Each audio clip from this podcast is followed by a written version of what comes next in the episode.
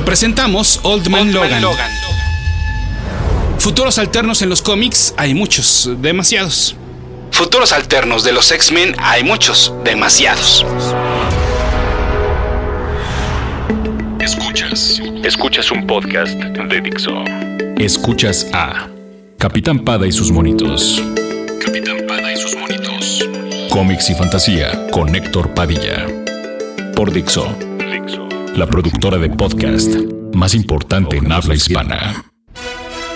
Mi correo electrónico es el mail de pada.dixo.com. Esto es todo seguidito, el mail de pada.dixo.com. Y mi Twitter es arroba ese auto para que ustedes sigan a ese auto.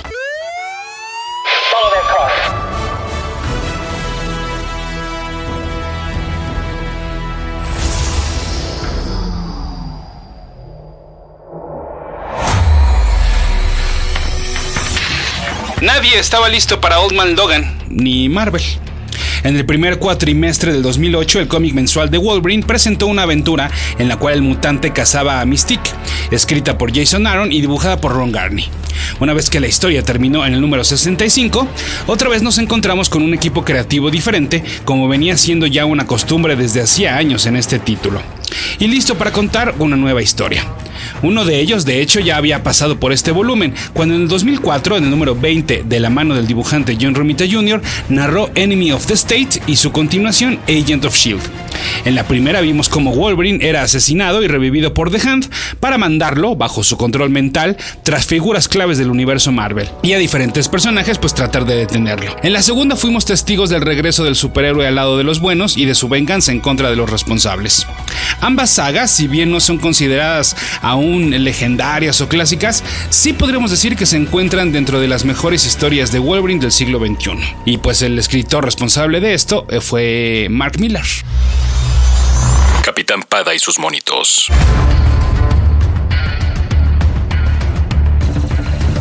El mismo que entonces tomaba nuevamente las riendas a partir del número 66, pero ahora con el dibujante Steve McNiven. Ambos ya habían colaborado en el 2006 en una saga que yo no sé si a ustedes les suene, eh, llevaba por nombre Civil War.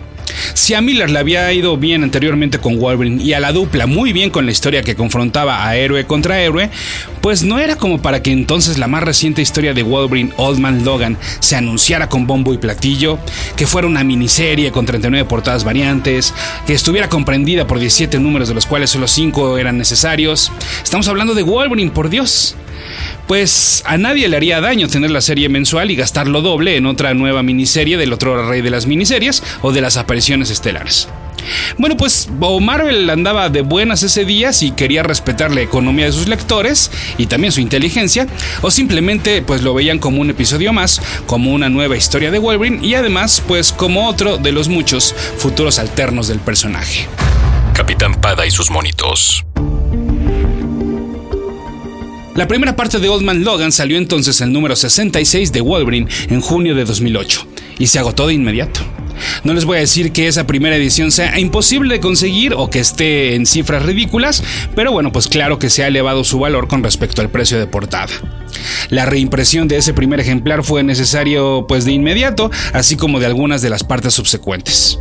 Y es que ya se empezaba a hacer ruido. ¿Estás leyendo Old Man Logan? Tienes que hacerlo. Es una maravilla. Se decía entre las repisas y las amplias mesas y las reseñas en blogs y páginas especializadas.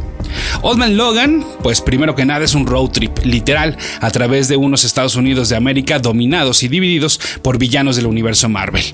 Es un misterio que nos hace preguntarnos en cada página qué fue lo que le pasó a Wolverine y por qué decidió nunca más sacar las garras. Y también es un vistazo a lo que le ocurrió a los personajes principales, pues que en gran parte es lo que hace que disfrutemos de este camino sin prisa rumbo al destino final. Logan está casado con una pelirroja, como tendría que ser, de nombre Maureen. Tiene un hijo, Scotty, y una hija, Jade. Esta familia y toda su región pues está dominada por los Banner. Así es, los hijos y nietos de Bruce Banner, Hulk. Irónicamente, el primer personaje al cual Wolverine se enfrentó en su debut. Que por cierto, estos hijos y nietos son producto de una relación asquerosa entre Bruce Banner y su prima Jennifer Walters, o sea, She-Hulk. Bueno, pues estos Banner, usando viejos vehículos de los Cuatro Fantásticos, vienen a cobrar la renta y si no la tienes, pues te vas a morir. Y te vas a morir feo. Quizás hasta devorado, literal, por estos monstruos. Literal. Porque pues además de todo son más rednecks que la familia de Honey Boo y pues eso los hace muchos más peligrosos. Todos sabemos que no hay que hacer enojar a un Hulk y entonces pues no son la excepción. Si te les pones punk y sobrevives, pues vas a tener que pagar el doble de renta para el siguiente mes. En una tierra árida donde ya no hay cabezas de ganado que vender o cosechas por sembrar, la familia de Logan está en serios problemas. Pero un viejo amigo les tiene una solución. Clint Barton, el otrora Avenger conocido como Hawkeye, que ahora irónicamente es ciego. Por lo mismo necesita de un copiloto para hacer un trabajito, llevar un paquete al otro lado del país en no menos de dos semanas. Es una buena lana. Logan y su familia viven en Sacramento, dentro de Hulkland, antes conocida como el territorio de Abomination, en la costa oeste de Estados Unidos. Entonces tendrían que cruzar el Kingdom del Kingpin, que antes era conocido como el dominio de Magneto, pasar por Hammer Falls, Pacepot Creek y Electroville para entonces evitar la entrada a la zona negativa, llegar a Dwight Stall y ya dentro del territorio llamado Doom's Lair, cruzar Osborn City y por último meterse a The President's Quarter en la costa este, donde vive el presidente Red Skull, y así llegar a New Babylon. Logan acepta, pero pone una condición. No hay peleas, no hay garras, no hay nada de violencia. Él lo va a llevar a entregar el paquete nada más. El vehículo en el cual harán la travesía es el Spider-Mobile, que ha sido restaurado por el mismo Clint y por una de sus ex esposas. Como ya se imaginarán y como ya se los platicaba, la atracción de Old Man Logan pues radica en gran parte en ir conociendo pues cómo se encuentra este universo Marvel en este futuro alterno y qué ha sido de nuestros personajes favoritos. Así, en cada parada podemos ver, por ejemplo, como los Moloids, las criaturas ciegas del Moleman, pues se han encargado de hundir ciudades como San Francisco. O como unos motociclistas han adoptado el nombre de Ghost Riders para asaltar a los pasantes bajo la imagen del otrora antihéroe de la calavera en llamas. Conocemos Hammer Falls en Nevada, eh, una ciudad que todavía espera el regreso de los héroes y todos le rezan literal a Mjolnir, el martillo de Thor que nadie ha podido mover de ahí desde hace años. No muy lejos vive Tonya, la tercera ex esposa de Hawkeye, que a su vez es la hija más joven de Peter Parker.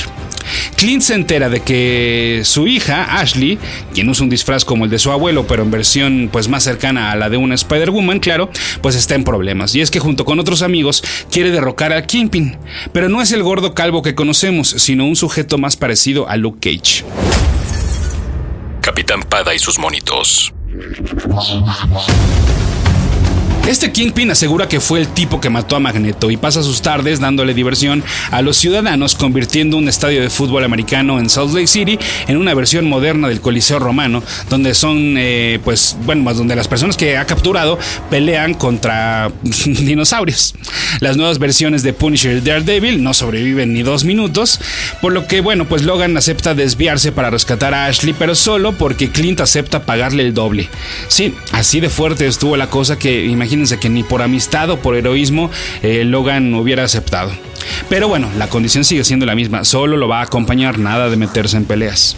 Aunque, pues sí, pronto se ve involucrado por lo menos en el rescate de Hawkeye, cuando este libera a Ashley, esta mata al Kingpin, pero también quiere matar a su padre para que nada se interponga en su camino de convertirse en la nueva reina del crimen. Una vez que ambos salen vivos, se enfrentaron nuevamente a Moloids, y a más dinosaurios que habían sido importados desde la Savage Land. Pero sin duda alguna, una de las escenas más memorables de todo Old Man Logan es cuando son perseguidos por un tiranosaurio Rex, pero en versión Venom. Sí, el simbiote que se trajo Spider-Man de las primeras Secret Wars estaba vivo y suelto y se le hizo sencillo apoderarse de eh, uno de los dinosaurios más terribles de todos los tiempos. Todo esto pues por supuesto impresionantemente ilustrado por McNiven, quien además pues no escatima en las escenas violentas y sangrientas. Vamos a ver cómo Hawkeye, mientras tenga sonidos como referencia, todavía puede ensartar un buen par de flechas en el cráneo de sus enemigos. Como seguramente deja muy claro Miller en el guion, a quien sabemos que, eh, y además ha sido criticado por ello, pues que le gusta ser muy explícito en cuanto a la violencia. Pues en el camino también este, nuestros héroes vieron cómo el cadáver de Loki, en versión gigante, eh, yacía debajo del otro edificio Baxter, el cuartel de los Cuatro Fantásticos. Pero más allá de los pintorescos paisajes, también supimos por fin qué le había pasado, pues no solo a Wolverine, sino a todo el mundo. Los villanos hace 50 años se pusieron de acuerdo, por fin lo lograron, y entonces una noche atacaron sin piedad, a todos, en grupo. A la mansión de los X-Men llegaron enemigos como el Doctor Octopus, Strife, Mr. Hyde, Shocker, Claw, el Absorbing Man, Bullseye, Escorpión, Blob, Silver Samurai, Mr. Sinister, el Duende Verde y más, muchos más. De hecho, extrañamente eran muchos, más de 40. En lo que los estudiantes se ponían a salvo, Wolverine pues enfrentó a todos y no dudaba en decapitarlos o atravesarlos con sus garras. Pero extrañamente ningún otro eh, de los X-Men pues estaban presentes en la pelea, hasta que entonces Logan se dio cuenta del por qué. Y es que en realidad solo se había necesitado de un villano para derrotar a todos los X-Men. Misterio, el enemigo de Spider-Man. Este había podido engañar a los sentidos superdesarrollados de Wolverine, que cómo lo hizo no lo sé, y, me parece un poquito exagerado, pero bueno, le hizo creer que estaba peleando pues contra los villanos, cuando en realidad a quien estaba asesinando de a uno por uno, pues era a sus compañeros mutantes, a los X-Men. Cuando se dio cuenta de tal barbaridad, se alejó de inmediato del lugar, caminó por horas, días y hasta que llegó a unas vías del tren e intentó suicidarse, poniendo su cabeza al paso del transporte. Físicamente, por supuesto, era imposible que muriera, pero sí había sido la última vez que se sabía de Wolverine, literal y figurativamente, porque Logan juró nunca más sacar las garras de nuevo. Capitán Pada y sus monitos. El T-Venom o el Venom Rex o el Dino Venom o el Venomosaurio, bueno ya, eh, ya entendieron, fue derrotado gracias a la intervención de Black Bolt, porque ya saben que los simbiontes odian el sonido y el fuego. Black Bolt no usa fuego, pero sí sonido. Y pues el ex líder de los inhumanos ayudó a nuestros amigos por órdenes de Emma Frost, la cual por cierto eh, luce igual de joven y bella como siempre, pero solo porque es la imagen mental que ella desea proyectar en el cerebro de todos aquellos que le están mirando. Ella es la líder de un pequeño refugio creado para los muy pocos mutantes que todavía existen en la Tierra. Una vez que se le agradecen sus atenciones, pues Hawkeye y Logan continúan con su camino, cruzando por Pin Falls, donde se encuentra el cadáver gigante de, gigante, perdón, de Giant Span. Y entonces por fin llegan a New Babylon. Es ahí donde entregan el misterioso paquete que terminaría con su misión. Se trataba de un portafolio con 99 ampolletas que contienen suero del supersoldado. Los clientes de Hawkeye tenían planes para crear una nueva superarmada que pudiera derrocar al Red Skull.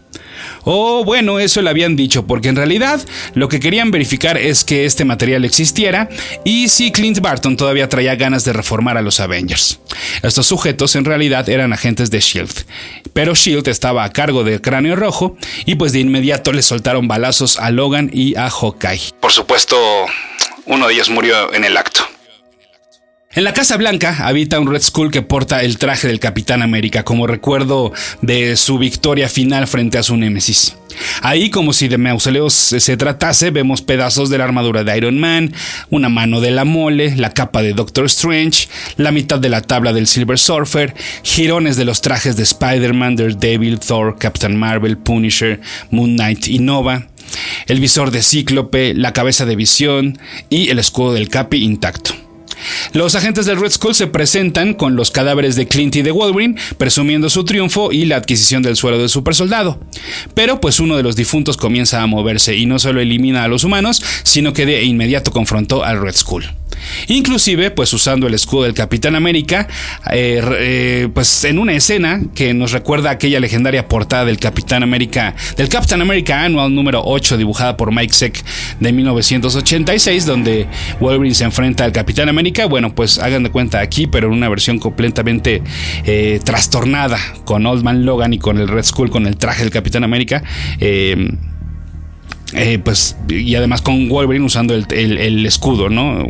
Papeles muy, muy diferentes. Bueno, y pues es con este mismo escudo con el cual Logan decapita al Red Skull para entonces así terminar con el, este reino del neonazis. O sea, pues sí, Wolverine ya le había tenido que entrar a las peleas, pero todavía no sacaba las garras. Las garras todavía seguían guardadas. Y además, bueno, pues eh, obtuvo al final de esta pelea, de esta pelea perdón, eh, dos beneficios para sí. Pues el dinero que supuestamente le iban a pagar a Hawkeye y entonces este le iba a servir para pagarle a los Banner y además eh, pues agarró parte de la armadura de Iron Man para entonces regresar volando literal a su casa. Se tardó varios días en volver a cruzar todo Estados Unidos, pero lo logró. Sin embargo, pues un vecino le tiene malas noticias, que los Banner se aburrieron de esperar y ya asesinaron a su familia. En el suelo de su casa están los cuerpos de su esposa, de su hija y de su hijo. Y Logan entonces le pide al vecino que ya no le llame por su nombre. Y al sonido de Snicked, Wolverine vuelve a sacar sus garras de adamantio. Capitán Pada y sus monitos. El número 72 de la serie mensual de Wolverine salió en abril de 2009 y contenía la penúltima parte de Old Man Logan. Pero el 73 contenía dos historias completamente diferentes y del Wolverine del presente. Sí, lo que pasó es que al final del 72 se nos avisó o se nos advirtió que el final de Old Man Logan llegaría en un especial llamado Wolverine Old Man Logan Giant Size, el cual salió hasta septiembre de ese mismo año. Esto redujo un poco la emoción, sobre todo porque lo que venía pues ya estaba un poco cantado y era hasta predecible, ¿no? Wolverine buscó venganza y comenzó a cazar a todos los banners responsables de la muerte de su familia. A unos los destazó, a otros los decapitó, a otro lo usó como bomba humana y a otro le atravesó las garras por el medio de la cabeza. Hasta que llegó a Bruce Banner, el padre. Un sujeto que ahora inclusive en su versión humana tenía super fuerza. Eso solo quería decir que como monstruo pues era 100 veces más poderoso y grotesco. Y así nos lo presentaron una vez que Wolverine lo hizo enojar. Parecía más, hagan de cuenta, un troll gigante del Señor de los Anillos que come todo lo que se le pone enfrente. Y así lo hizo con Logan.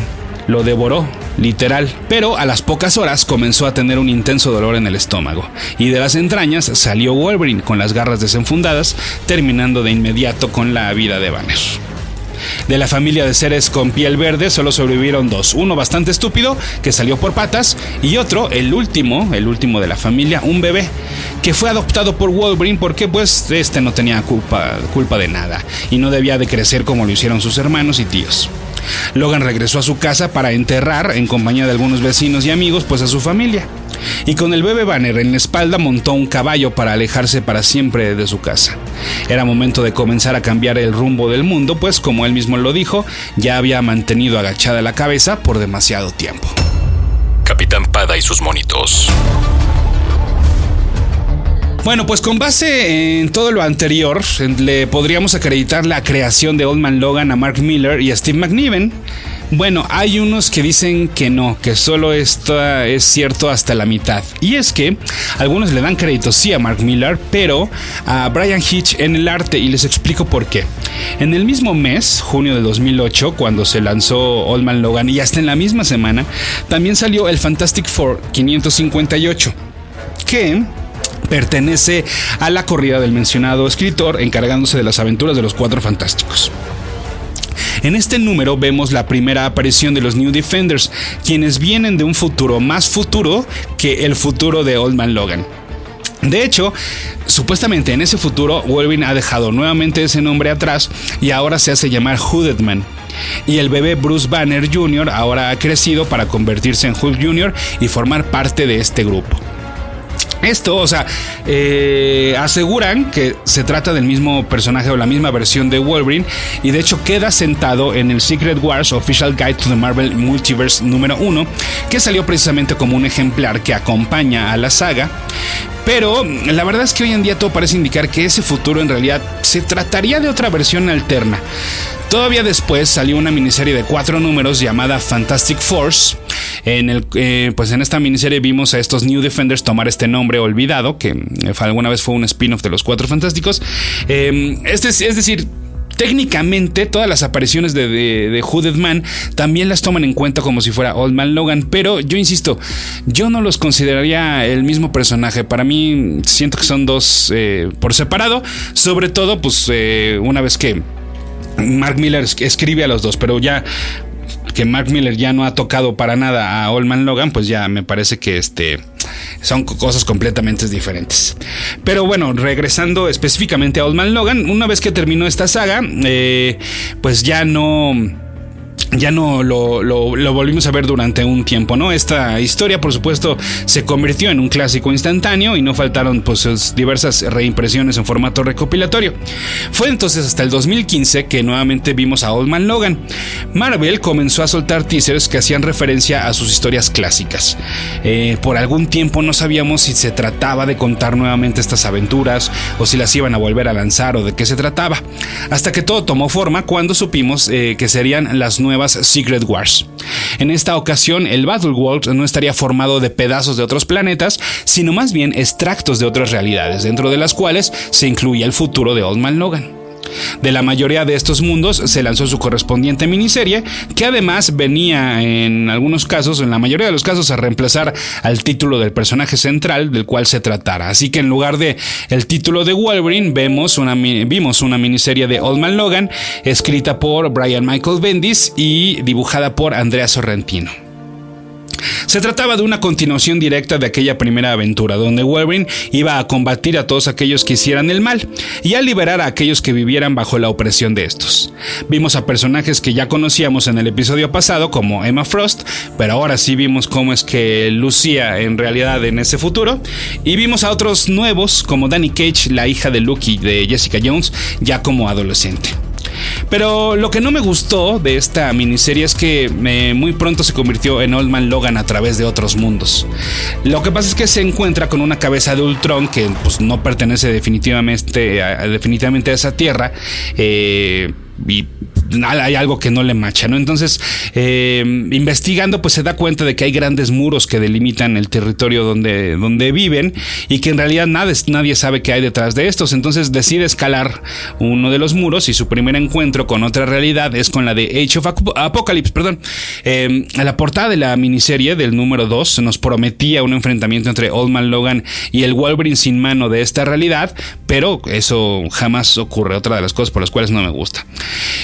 Y de ahí hagan de cuenta como si fuera un balón de fútbol que se vuela a la casa del vecino, así lo traen de un mundo para otro. El siguiente acaba en Tecnópolis, que es gobernado por la tecnología de, Tony Stark, y luego de castigo por estarse saltando entre mundos, lo mandan a Deadlands, donde se enfrenta a zombies de héroes y villanos y a simbiontes de la raza de Venom.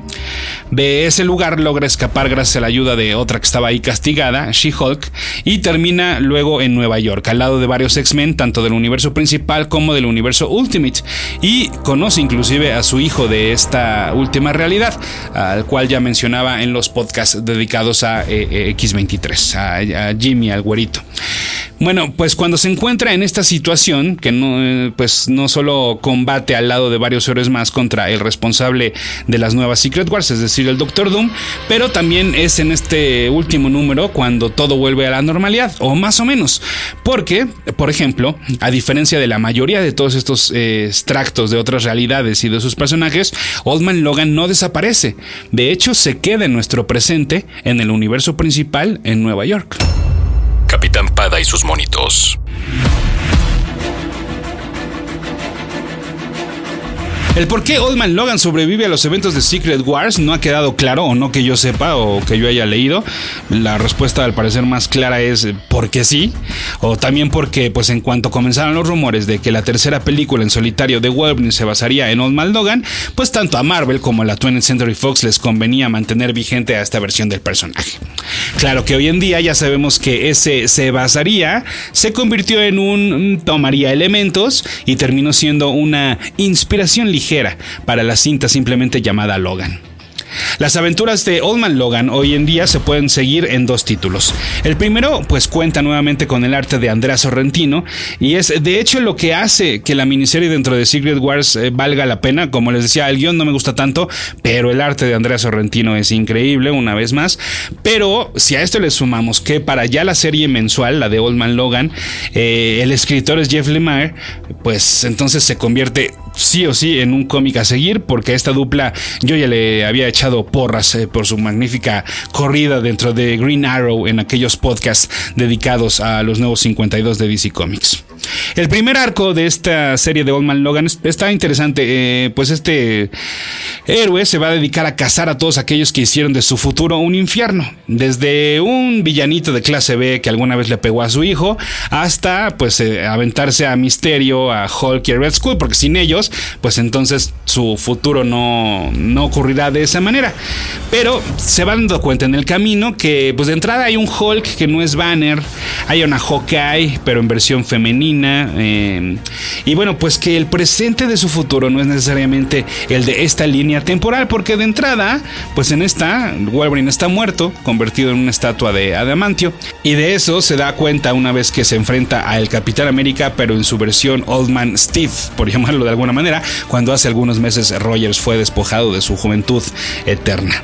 Eh, esta primera aventura lleva por nombre Berserker, que además incluye un panel homenaje a The Dark Knight Returns, cuando vemos a Old Man Logan saltar en la noche y su silueta es iluminada por un rayo. Esta historia eh, también tuvo conexión con el título Extraordinary X-Men, donde es reclutado para formar parte de este equipo y termina por aceptar, primero no quería, pero acepta en gran parte eh, gracias al encuentro que tiene con Jean Grey, pero en la versión joven de este personaje traída del pasado. Además, pues es, muy curioso porque ambos son personajes que irónicamente pues no pertenecen a este presente, uno traído del futuro y otro trae, otra traída del, del pasado. Pero pues bueno, a pesar que este les digo, esta es, es otra de las opciones donde uno puede leer las aventuras de Old Man Logan, la, eh, de Extraordinary X-Men.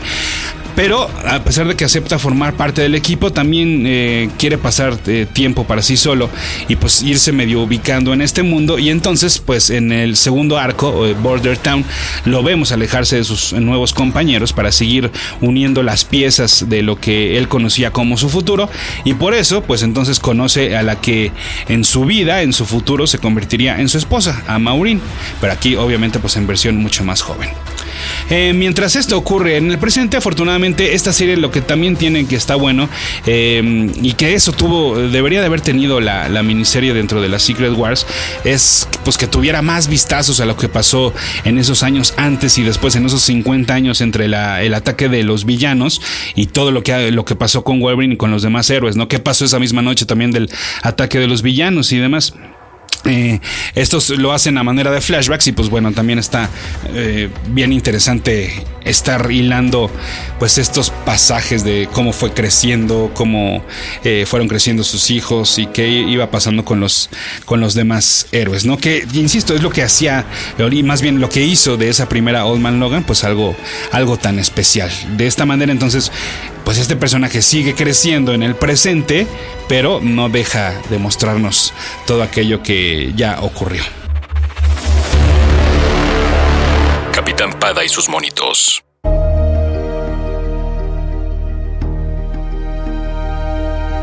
Así entonces, pues la serie mensual continúa bajo el formato de arcos, pero también ahora que ya ha terminado Extraordinary X-Men y que el microuniverso de los mutantes dentro de Marvel se ha reestructurado después del evento Inhumans vs. X-Men, pues a Old Man Logan lo podemos ver desde ya como parte del equipo X-Men Gold, bajo las órdenes de Kitty Pryde y al lado de Nightcrawler, Colossus, eh, Rachel Grey y Storm. A estos nuevos lanzamientos se les ubica con el sello de Resurrection, así pero con X, y pretende regresar a los X-Men a ser superhéroes.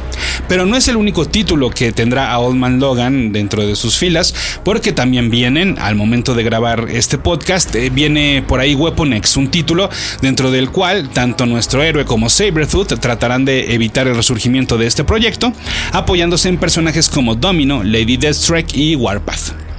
Les diría que este cómic eh, siento que se acercaría a lo que fue X-Force en la etapa en la cual Wolverine fue el líder y del cual, pues bueno, ya les platicaba en los podcasts de X23. Pero también, eh, después de que salga Weapon X, todavía unos meses eh, des, posteriores, vamos a tener una nueva versión de Astonishing, de Astonishing X-Men, perdón, y que también la alineación me recuerda mucho a ese X-Force. Porque, bueno, tenemos obviamente a Old Man Logan, a Arcángel, Mystique, Rogue, Gambit, Bishop, Psylocke y Phantomex. Weapon X correrá a cargo de Greg Pak y Greg Land, guion y dibujo respectivamente, mientras que Astonishing X-Men correrá a cargo de Charles Soule en el guion y dibujantes diferentes para cada arco, dentro de los cuales están confirmados Jim Cheung, Ron Garney, Phil Noto, el mencionado Greg Land y varios más. Capitán Pada y sus monitos. Como verán, Old Man Logan llegó para quedarse por lo menos durante varios años más. Al parecer no hay prisa por revivir al Wolverine original, lo cual seguramente ocurrirá en un futuro con un teaser de Reborn y una miniserie llamada Wolverine Reborn y muchas portadas variantes y en fin, bueno, la fórmula que ya conocemos. Pero por lo pronto podemos disfrutar de Old Man Logan en nuestro presente, un viejo lobo de mar que a pesar de que su factor de curación no es lo que era como cuando estaba joven, pues este es un personaje que nos eh, ejemplifica perfectamente aquel refrán que dice que más sabe el diablo por viejo que por diablo.